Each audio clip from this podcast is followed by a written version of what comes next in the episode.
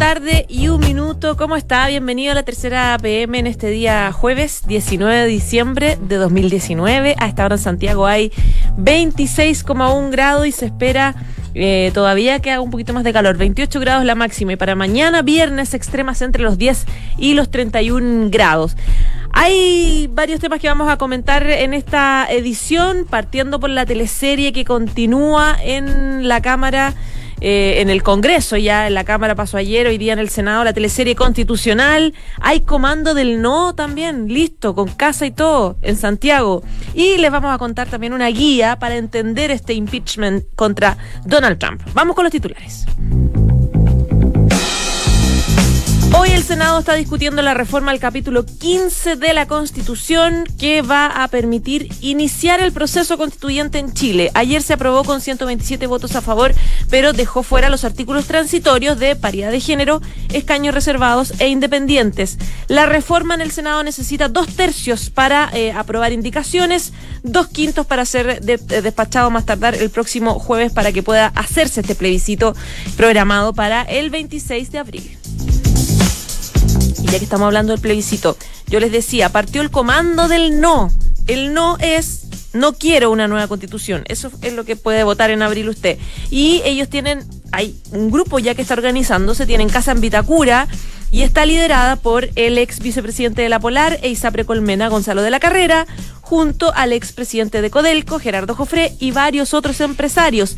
Dicen que cuentan con cerca de 20.000 personas que los están apoyando, aseguran que quieren estar parados y trabajando el próximo año, el 1 de enero, y que supuestamente no tienen nada que ver con partidos políticos ni tampoco con el líder del Partido Republicano, que es José Antonio Cast. Mm, déjeme dudarlo, porque de la carrera es fundador del partido de José Antonio Cast. Se lo vamos a preguntar en todo caso a Cecilia Román, que es periodista de la tercera PM. Anoche hubo una cena de desagravio para el exministro Andrés Chadwick. Recordemos, él fue acusado constitucionalmente, esta acusación se aprobó y hubo en esta cita un descargo UDI generalizado por la crisis que eh, dicen que están viviendo.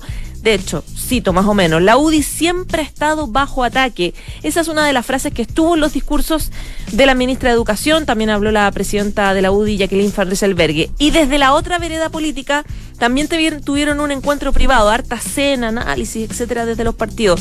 Esta vez eh, un encuentro de los socialistas, desde Pedro Well, un colaborador eh, de, de, Michelle Bachelet en su segundo gobierno, a Ernesto Tone, la discreta cumbre intelectual en que los senadores PS analizaron su rol ante la crisis social. Hay muchos registros y fotos del estallido social del 18 de octubre que han dado la vuelta al mundo y nuevas publicaciones que eh, destacan las mejores imágenes sepa de los libros que ya retratan manifestaciones y expresiones gráficas. Agencia 1, por ejemplo, acaba de lanzar uno de los primeros 40 días de movilizaciones a través de ocho libros. El arte callejero también fue registrado por Javier Rebolledo, Luciana Echeverría y Dauno Totoro en el libro que se llama Hasta que valga la pena vivir, mientras que el fotógrafo Sebastián Olivari publica Chile despertó. Y ayer la Cámara de Representantes aprobó el impeachment o juicio político en contra del presidente Donald Trump. Es el tercer mandatario que será juzgado en el Senado. Recordemos que es acusado de abuso de poder y obstrucción al Congreso por un escándalo de presiones a Ucrania para obtener beneficios electorales. Dos de la tarde y cinco minutos. Está con nosotros Daniel Labarca, editor de La Tercera. Daniel, ¿cómo estás? Muy buenas tardes. Buenas tardes. ¿Ha estado siguiendo la sesión del Senado durante toda la mañana? Exactamente. Está en este momento todavía en debate.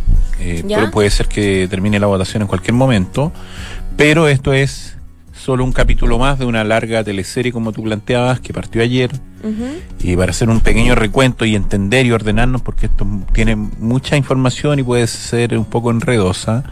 Ayer la Cámara de Diputados votó para a favor del proyecto que habilita el proceso constituyente, que es la reforma al capítulo 15, que es lo que se está revisando actualmente en el Senado, pero se rechazaron las indicaciones que eh, permitían o de cierta manera em, validaban eh, la paridad de género, la cuota el, los escaños reservados para los pueblos indígenas y las candidaturas independientes o que regulaban las candidaturas independientes.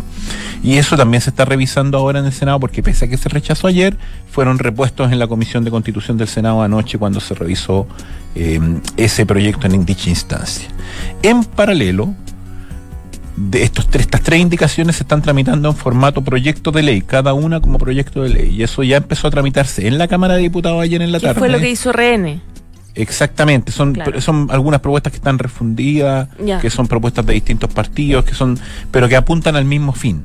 Y eso eh, ya fue aprobado por la Comisión de Constitución de la Cámara de Diputados y se vota hoy día en la tarde en la sala de la Cámara de Diputados. Van en paralelo, con el mismo objetivo, pero con eh, obviamente los énfasis políticos distintos que tenían que ver con eh, lo que se discutió ayer latamente respecto a que eh, la, el oficialismo, el Chile Vamos, iba a votar en contra de las indicaciones que estaban dentro del proyecto de ley de reforma constitucional, producto de que no eran parte del acuerdo original. Cuando se vota en sala, esas tres indicaciones. Hoy día en la tarde. Hoy día en la tarde. Me imagino que en, bajo el argumento de muchos RN y también de Bopoli, que es que estas indicaciones no estaban en el acuerdo original de 18 de noviembre, hoy día deberían aprobar los proyectos. Nunca se sabe, pero sí, nunca se sabe porque ya claro, si les acaba el argumento que no eran parte del acuerdo, pero todo esto tiene un tinte medio absurdo porque ayer mm. se discutió siete horas en la sala, eh, termina todo esto al borde de un de, pelea entre los diputados, acusaciones van y vienen, termina la sesión en la sala, se reúnen en la comisión y aprueban lo mismo que rechazaron en la sala. Entonces, es cierto, RN ha manifestado, o diputados de RN han manifestado su voluntad de aprobar estas indicaciones. Eh, los de Bópoli ayer se abstuvieron, por ende dieron una señal en la cual podrían estar hoy día a favor de, estas indicaciones en formato proyecto de ley. En formato proyecto de ley. Pero tienen que juntar hartos votos. Algunas de las propuestas, no, no recuerdo bien, pero son dos quórum distintos. Algunas de las propuestas necesitan 89 votos, que son 4 séptimos, y otras necesitan 3 quintos, que son 93 votos. Ayer la oposición en su conjunto llegó a 80 votos, por ende necesita un margen de entre 10 y 15 votos más, que deberían salir de los 6 votos de Bópoli, más un grupo de diputados de RN que debería eh, apoyar esta iniciativa. Hoy día en la mañana la diputada Marcela Zapat, que es una de las que ha estado impulsando esta normativa dentro del oficialismo, hablaba de que ella tenía considerado entre 10 y 12 diputados de RN que podían apoyar toda esta Que podrían votar a favor. Exactamente. Pero se da una situación bien particular porque como se están votando, se están revisando estos mismos temas como indicaciones en el Senado, podría darse un escenario de que se aprobaran las dos cosas, de que se aprobaran las indicaciones que no se aprobaron en la Cámara, que se aprobaran en el Senado, donde se requiere también tres quintos para que aprueben dentro del proyecto, que esos son 25 votos. Es difícil, ¿por qué? Porque ahí la oposición tiene 23 porque hoy día no está presente el diputado, el senador Chumilla. Por ende, son 23, necesita al menos dos votos más. Y no se ve de dónde pueda sacar esos dos votos porque el oficialismo, eh, me imagino que en el Senado va a mantener la regla de decir no se votan dentro del acuerdo porque no estaban dentro del acuerdo. Daniel, al margen de esta, este tema que han insistido especialmente en Chile Vamos de que hay que honrar la palabra, el acuerdo fue distinto el 18 de noviembre, no estaba inscrito en el papel, ok, ya, todos entendemos y, y, ok, se cumple. O, tratamos de entenderlo. O tratamos de entenderlo porque como un purismo como un poco complejo de, de entender. Tiene mucha lectura. Eh, quisiera entender qué hay, qué hay de trasfondo. ¿Cuál, es el problema con las tres Y yo creo que uno no lo tiene, uno no todavía no logra despejarlo bien, porque una lectura tiene que ver con la necesidad de cierta manera de respaldar a la UDI en un proceso que es muy complejo para la UDI. Para la UDI es muy complejo reformar la constitución. La UDI en la noche del 15 de noviembre se dio mucho, mm. se dio mucho para firmar ese acuerdo. Eh, y ellos lo han reconocido y, e incluso gente de la oposición le ha reconocido a la UDI que para ellos era un tema muy complejo y se dieron mucho tanto como así como la izquierda también se dio mucho en, en aquella noche. Y en función de eso, en función de lo que pasó la semana pasada en la acusación constitucional contra el ministro Chávez, que fue otro golpe para la UDI, o sea, la UDI viene bastante machucada en este proceso y probablemente algunos puedan entender esto como una suerte de cerrar fila, de generar una instancia de unidad dentro del oficialismo, en, justo cuando se cumplen dos meses de un estallido que ha provocado muchas diferencias internas en el oficialismo. Y esa lectura yo creo que está arriba de la mesa y por eso es eh, es como una señal simbólica de respetemos el acuerdo, pero al día siguiente cuando lo votemos como proyecto, eh, cada uno va a manifestar su postura. O sea, no nos pasen máquina en todo, básicamente. Claro, de cierta manera eso tiene que ver, esa es una lectura. Pero Hay otra lectura que que no, que, no alcanza a entender cuál es la movida, que no se alcanza a entender cuál es la movida política de la UDI de inmolarse por eh, este acuerdo y por respetar el acuerdo, sabiendo que en dos horas más se va a votar los mismos temas en otra instancia y que probablemente van a ser aprobados. Y entonces es inmolarse en una medida muy impopular, porque convengamos que todas estas. Y es quedar en contra, que estás en contra de la paridad, digamos. Claro, estás en contra de la paridad, quedas mm. como con ese mote. Eh, muy, muy marcado. Entonces, es un poco gratis, como que eh, es por eso es confusa la. Es confuso porque paga, porque paga muchos costos la UDI la UDI y yo creo que el resto del Chile, del oficialismo también, pero paga muchos costos por una medida que tarde o temprano se va a aprobar de todas maneras. Uno piensa que se va a aprobar de todas maneras. Yo creo que para allá van y ellos mismos han sacado los cálculos de que están los votos para esas tres normas. Ya, ahora, eh, la UDI, ¿qué opinión tiene respecto de, la, de la paridad? Del 50%, de que hay una obligatoriedad de que se elija el 50%. Hay distintas miradas porque tiene que ver también con el mecanismo. Y ese todavía no queda tan claro cuál va a ser el mecanismo que finalmente se va a aprobar. Em, da la idea de que la paridad, de que el proyecto que finalmente va a imperar es el proyecto que establece la paridad, entre comillas, de salida y no de entrada. O sea, no es la paridad a la hora de conformar las listas, sino la paridad en la elección. Y eso supone una eh, una decisión no fácil porque puede darse el caso que en una lista donde sean elegidos cuatro eh, constituyentes, cuatro asambleístas, entre comillas, o convencionistas, convencionales, eh, hayan cuatro mayorías hombres y dos de esas mayorías tengan que cedérsela. Se eliminan. Tengan que cedérsela a dos mujeres que vengan más atrás en términos de cantidad de votos. Mm. Eso todavía está por definirse porque todavía está en su primer trámite ese proyecto, por ende se le pueden incorporar eh, indicaciones, se puede mejor, se puede cambiar el mecanismo, por ejemplo. Pero la, la UDI ha planteado su rechazo a esa fórmula también en el fondo han dicho nosotros no es que estemos en contra de la paridad, estamos en contra de esa fórmula que establece los escaños en el momento de la salida y no en el momento de la entrada. Es que la paridad en la composición es un poco eh, obligar a un resultado, pues, independiente de lo que voten.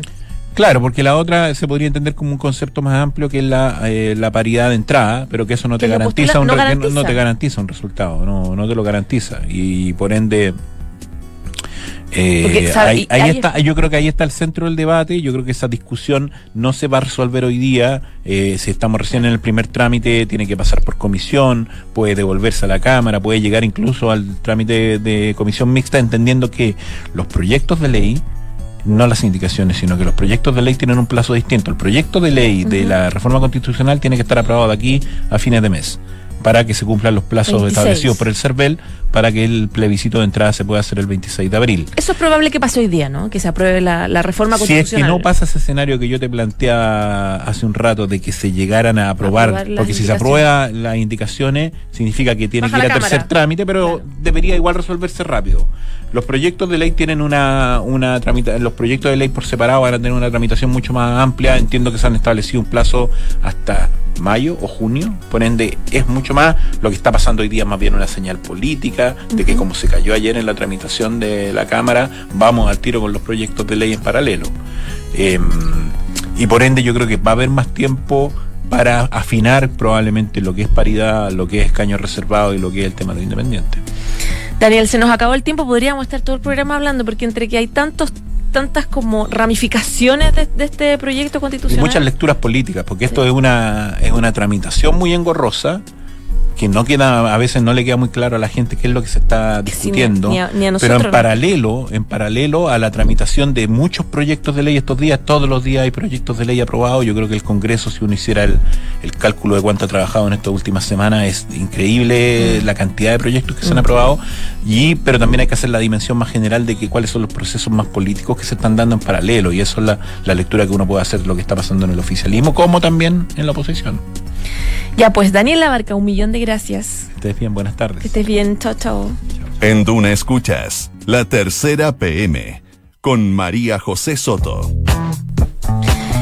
Son las 2 de la tarde y 16 minutos. Ya, yo les contaba que em, a propósito del plebiscito, que va a ser el 26 de abril, si todo sale bien, si los senadores votan, etcétera, etcétera, eh, va a haber comandos distintos porque va a haber campañas distintas, la del sí, la del no. Quiero cambiar la constitución, sí, no quiero cambiarla, no. Y hay uno de los comandos que ya está organizándose, que es el comando del no, que no quieren una nueva constitución. Tienen una casa incluso. Bueno, se lo vamos a preguntar con todo el detalle a Cecilia Román, que es periodista de la tercera APM, que está con nosotros. Bienvenida, Ceci. Gracias, María José.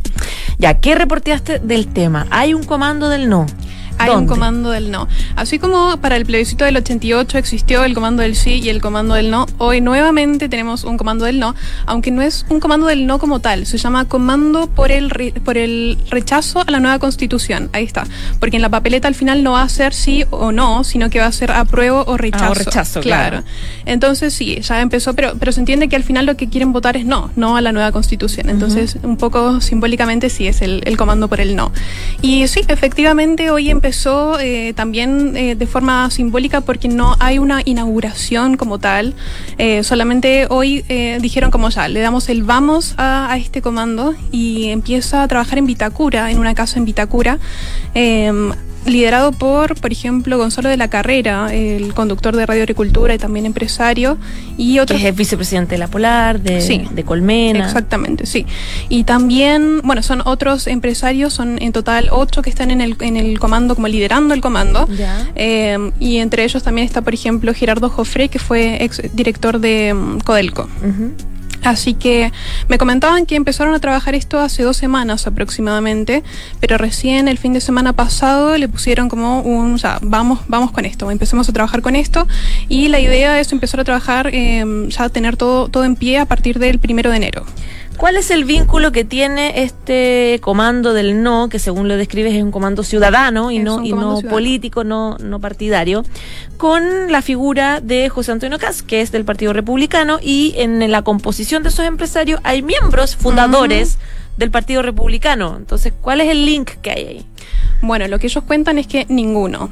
Es súper es, válido preguntarse eh, si hay alguna, alguna vinculación o no, porque como decías, Gonzalo de la Carrera participó en la fundación del Partido Republicano, pero lo que ellos dicen es que pretenden que este comando sea completamente ciudadano, que esté relacionado a la gente y no a los partidos, porque una vez que, eh, según lo que me contaba Gonzalo de la Carrera, una vez que se meten los partidos en, en estas cosas, eh, como que se enreda, esa fue la palabra que usó. Y él planteaba que hay mucha gente en Chile que no está afiliada a ningún partido político, que es la mayoría de hecho, y que es gente que no siente, no siente que esté representada por los partidos políticos y entonces esto quieren que sea una iniciativa completamente ciudadana, que esté alejada de eso y que ningún partido político forme parte de esto oficialmente. Ahora, tú lo ponías bien en tu nota que alcancé a leer, que eh, Gonzalo de la Carrera, además de ser conductor de radio, empresario, etcétera, es una persona que no, no está partiendo en la vida política. Él eh, participó en la campaña del presidente Sebastián Piñera, en la última campaña. Él organizó eh, a apoderados durante la segunda vuelta y armó, según él mismo describe, una base de datos muy rica con más de 60 mil personas que va a reutilizar ahora. Exactamente. A nivel nacional. Exactamente. Yo le pregunté concretamente por el tema de los adherentes al comando. Le pregunté cómo, cómo, eh, cuánta gente esperaba que participara de esto. Y él me contó esa situación. Efectivamente, él estuvo participando en la campaña, en eh, la segunda vuelta de, de, Piñera, de Sebastián Piñera. Y lo que hizo fue eh, agrupar, convocar y eh, organizar a todos estos apoderados eh, en una base de datos que él armó desde cero eh, y tiene la información de estos apoderados a nivel nacional. Entonces, lo que espera hacer con esa base de datos es ahí captar más adherentes para el tema del comando por el rechazo de la nueva constitución.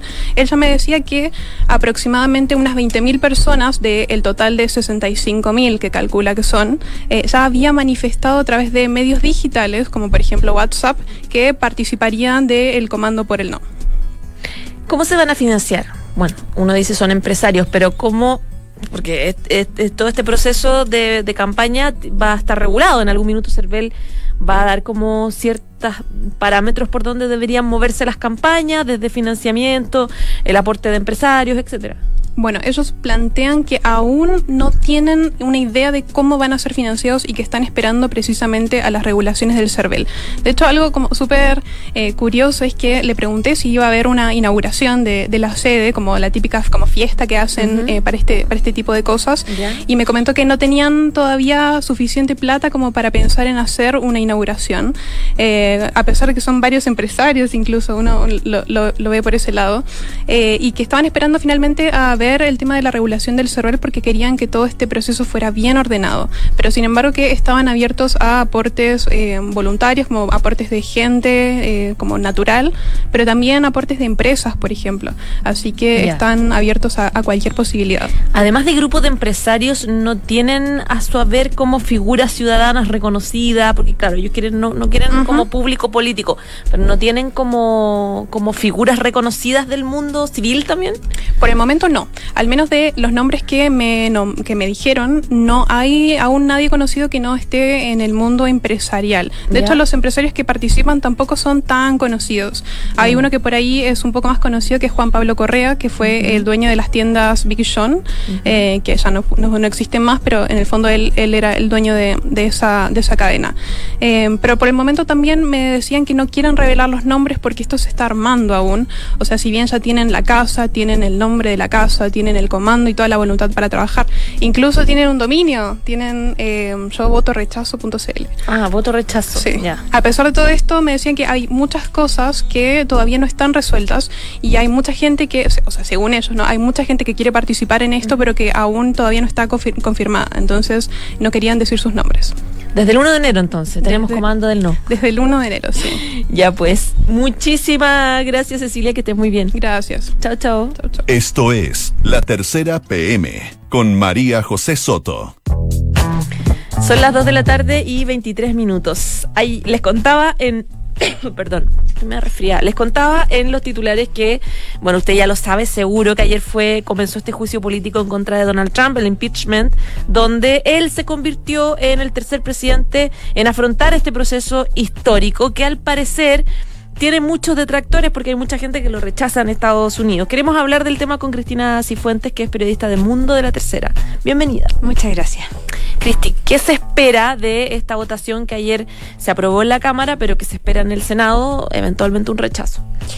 Eh, bueno, ayer en la, Cámara de Representantes aprobó dos artículos de impeachment que fueron los que se llevaron adelante, que eran la obstrucción al Congreso y el otro, oh, se me fue, era obstrucción y abuso de poder, perdón, por la trauma ucraniana. Resulta que ahora lo que viene es que pasa al Senado. Ya. Y esto se espera que sea en enero, pero hoy mismo Pelosi trataba de, de, retrasarlo un poco. No existe una fecha clara de cuándo esto va, va, a ser presentado. De hecho, iban a mandar hoy día dos legisladores que son los que se van a presentar en el Senado y van a presentar como el caso ahí tiene que haber, se tienen que producir em, muchas cosas. Por ejemplo, tienen que decidir si van a, van a tener nuevos testigos, se va a presentar nueva evidencia o va a ser con la información que ya se tiene. Entonces no existe mucha claridad de cuándo va a empezar. más encima ahora viene el receso por las fiestas de fin de año. Entonces eh, es una está una nebulosa, pero sí en verdad va a, va a llegar al Senado, que es, el, es que es la instancia que hace el juicio porque en el fondo la Cámara de Representantes es la que presenta el caso que dice cometió estas dos faltas que en el caso de abuso de poder y obstrucción al Congreso y ahora el, el juez es el es el Senado. Entonces, ellos son los que los que decían, pero acá la mayoría la tienen los republicanos. Entonces, y que la Cámara estuvieron muy ordenaditos, digamos, nadie falló. Claro, y de hecho hoy día mismo reconocieron que, que actuaban en coordinación con la Casa Blanca. Entonces, se, eh, se sabe que en el fondo los eh, senadores van a votar en contra de, de, este, de este juicio político. Eh, bueno, esto estalló luego de trascender estas presiones, supuestas presiones de Trump al gobierno de Ucrania para que iniciara unas investigaciones que le favorecían electoralmente. ¿Nos puede explicar un poquito un resumen de, esa, de ese caso? Bueno, eh, más o menos como en septiembre se dio a conocer la denuncia de un agente de, de una persona que tenía que ver con las agencias de inteligencia. Se supone que es alguien de la CIA, pero no, no se ha aclarado mucho, en el que manifestaba su preocupación por una llamada que había tenido Trump el 25 de julio con el presidente ucraniano Zelensky. Era la típica llamada de felicitaciones. Ahí, aparte de invitarlo a la Casa Blanca, le decía que, en el, que quería que se abriera una investigación contra Hunter Biden, que es el hijo de Joe Biden, y es el candidato eh, presidencial de los demócratas, el que tiene mayores posibilidades de ganar en las elecciones del 3 de noviembre del, del próximo año.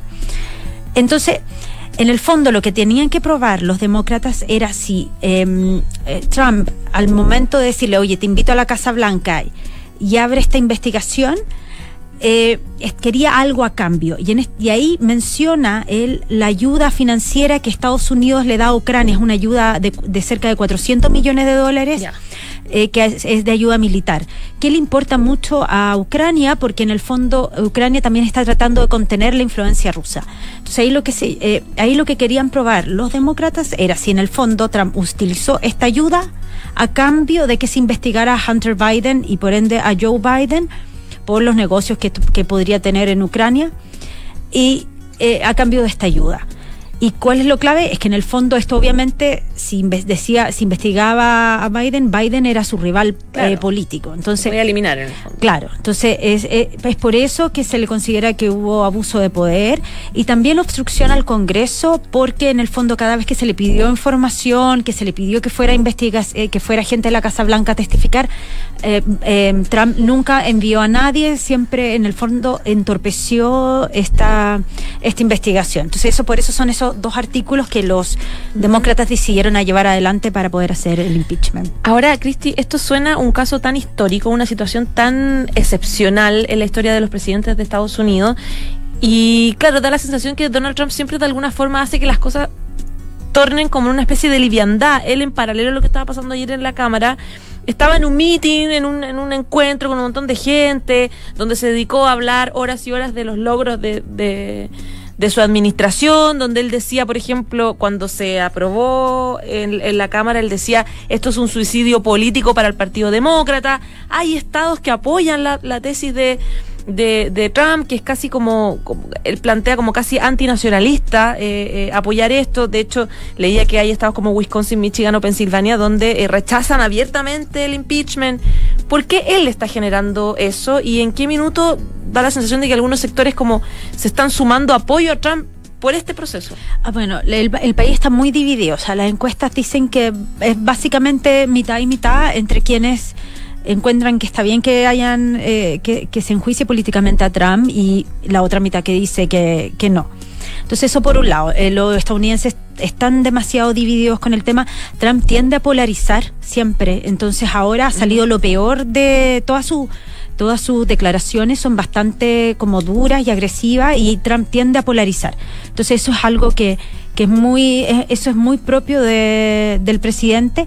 También la carta que le mandó a la Nancy Pelosi se la mandó el el martes eh, también era muy dura y nuevamente era muy agresiva y muy polarizadora. Entonces, recordemos la Nancy Pelosi es la presidenta de la Cámara de Representantes. Claro, y es eh, demócrata. Entonces, eh, él, él tiende a hacer eso eh, porque es lo que le conviene. Lo hizo durante también durante la campaña, lo hizo contra Hillary Clinton, siempre lo ha hecho. Es como eh, polarizar el, el, el, debate y eso puede ser también muy beneficioso porque siempre tienen que pensar que están las elecciones en noviembre del próximo año. Entonces, es para que en el fondo la gente, sus, partidarios digan, mira, esto es una traición a la patria, esto, es lo, esto no, no conduce a nada, en vez de preocuparse de los temas eh, principales, como yo me preocupo eh, ellos se preocupan de, de, este juicio político porque además como no va a el tiempo, pierden el tiempo. Entonces porque no va a llevar a que en el fondo él sea destituido y él, él, lo tiene súper claro o sea él lo sabe entonces por eso dice que es una cacería de brujas. Una pérdida de tiempo total que la, que la Nancy Pelosi lo odia. Eh, esas son sus declaraciones y en el fondo son puras estrategias para poder probablemente ser elegido. Oye, Nancy Pelosi que lo calificó al presidente de amenaza continua a la seguridad nacional.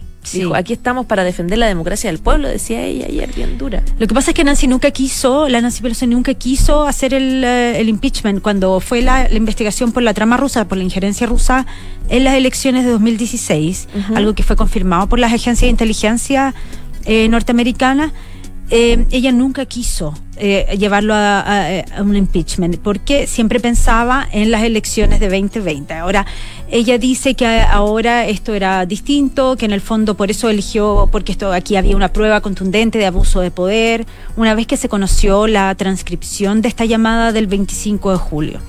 Pero claro, sabe también que esto puede ir en desmedro de muchos eh, candidatos demócratas, también de del mismo eh, candidato que salga una vez que se conozca quién va a representar a los demócratas en estas elecciones. Cristi, recordemos un poco los escándalos de Donald Trump desde que es porque el nivel de escándalos de los que va saliendo de manera irosa, recordemos que esto partió con la trama rusa. Él llegó con el, escándalo de la trama rusa y ya en esa época se empezó a hablar de un proceso de destitución.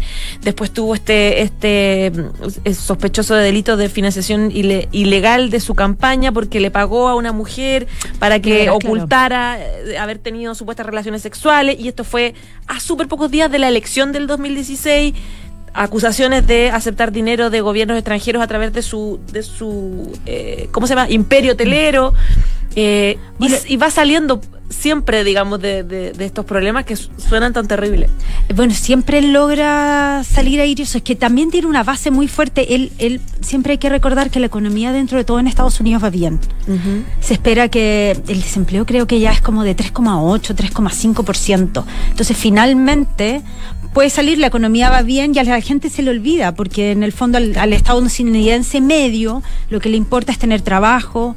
Eh, en, el fondo que, que, le alcance el dinero a fin de mes y eso parece que está dentro de todo está bien él ha, cumplido las promesas económicas con las que llegó si a uno no le gustan los escándalos y dramas rusa ucraniana claro eso mm. siempre se le puede echar la culpa a que son los demócratas que en el fondo que son ellos los que están tratando de ensuciar esta presidencia que dentro de todo eh, está cumpliendo con esas promesas eh, ha tratado, por ejemplo, ya él prometió el muro, no, no lo ha logrado, pero él puede decir los demócratas no me dejaron, pero él ha, tenido medidas duras contra la inmigración, ha logrado tener la, la, economía bajo control. Entonces, por eso logra salir airoso. O sea, es como, no importa, no importa lo que haga, pero él va a salir igual. Si mantiene a flote el país, en el fondo. Claro, y lo mismo puede pasar con el juicio político, porque al final esto es como ruido nomás, es como ruido para la para la presidencia, pero no va no va a pasar nada porque no me imagino, claro, esto le puede importar al neoyorquino, a la persona en Washington, pero en verdad una persona que vive en el medio de Estados Unidos, yo creo que no le importa. interesa. No le importa mucho. Ya, pues Cristi, ah, bueno, y no hay claridad todavía de, me decías eh, que no hay claridad respecto del Senado, de cuándo se va a votar, digamos. no, claro, no, porque tienen que pasar muchas cosas. Ellos tienen, hay una serie de procedimientos. El último impeachment que se hizo fue el de Clinton en el 98 esta eh, son unas leyes que se cambiaron en el 80, entonces no hay una cosa que, no hay un paso a paso. Entonces resulta que basándose en lo que pasó con Clinton, se podría quizás presentar evidencia nueva o no. Ahí los demócratas tienen que ver cómo van a presentar este caso. Entonces se espera, y más encima ahora viene el receso de, de las fiestas de eh, Navidad y Año Nuevo, entonces una vez que vuelvan en enero, se supone que ellos deberían se ya... Retoma. Claro, retomar el tema, pero cómo se va a retomar y cuándo, todavía hoy día está, viene la nebulosa. Andrew Johnson en el 68, en 1868 y Bill Clinton en el 98 fueron los dos impeachment. Sí. Ya pues, muchas gracias. Gracias a ti. Que estés muy bien. Chao, Chao. Ya, saludamos a Inmobiliaria Sinergia. Encuentra tu futura inversión en Sinergia José Pedro Alessandri de Sinergia Inmobiliaria. Departamentos estudio, un dormitorio y dos dormitorios y dos baños desde 3.350 UF. Anda a conocer y encuéntralos en sinergia.cl. Y un nuevo espacio de la tercera donde se verifica información que circula en redes sociales para contribuir a mejorar el debate público. Todos tenemos derecho a opinar. Hazlo bien informado. Fact-checking la tercera. Encuéntralo en la tercera 2 de la tarde, 35 minutos. Nos vamos, pero que es el 89.7 porque viene la próxima carta notable, la lista de Jorvis Cocker.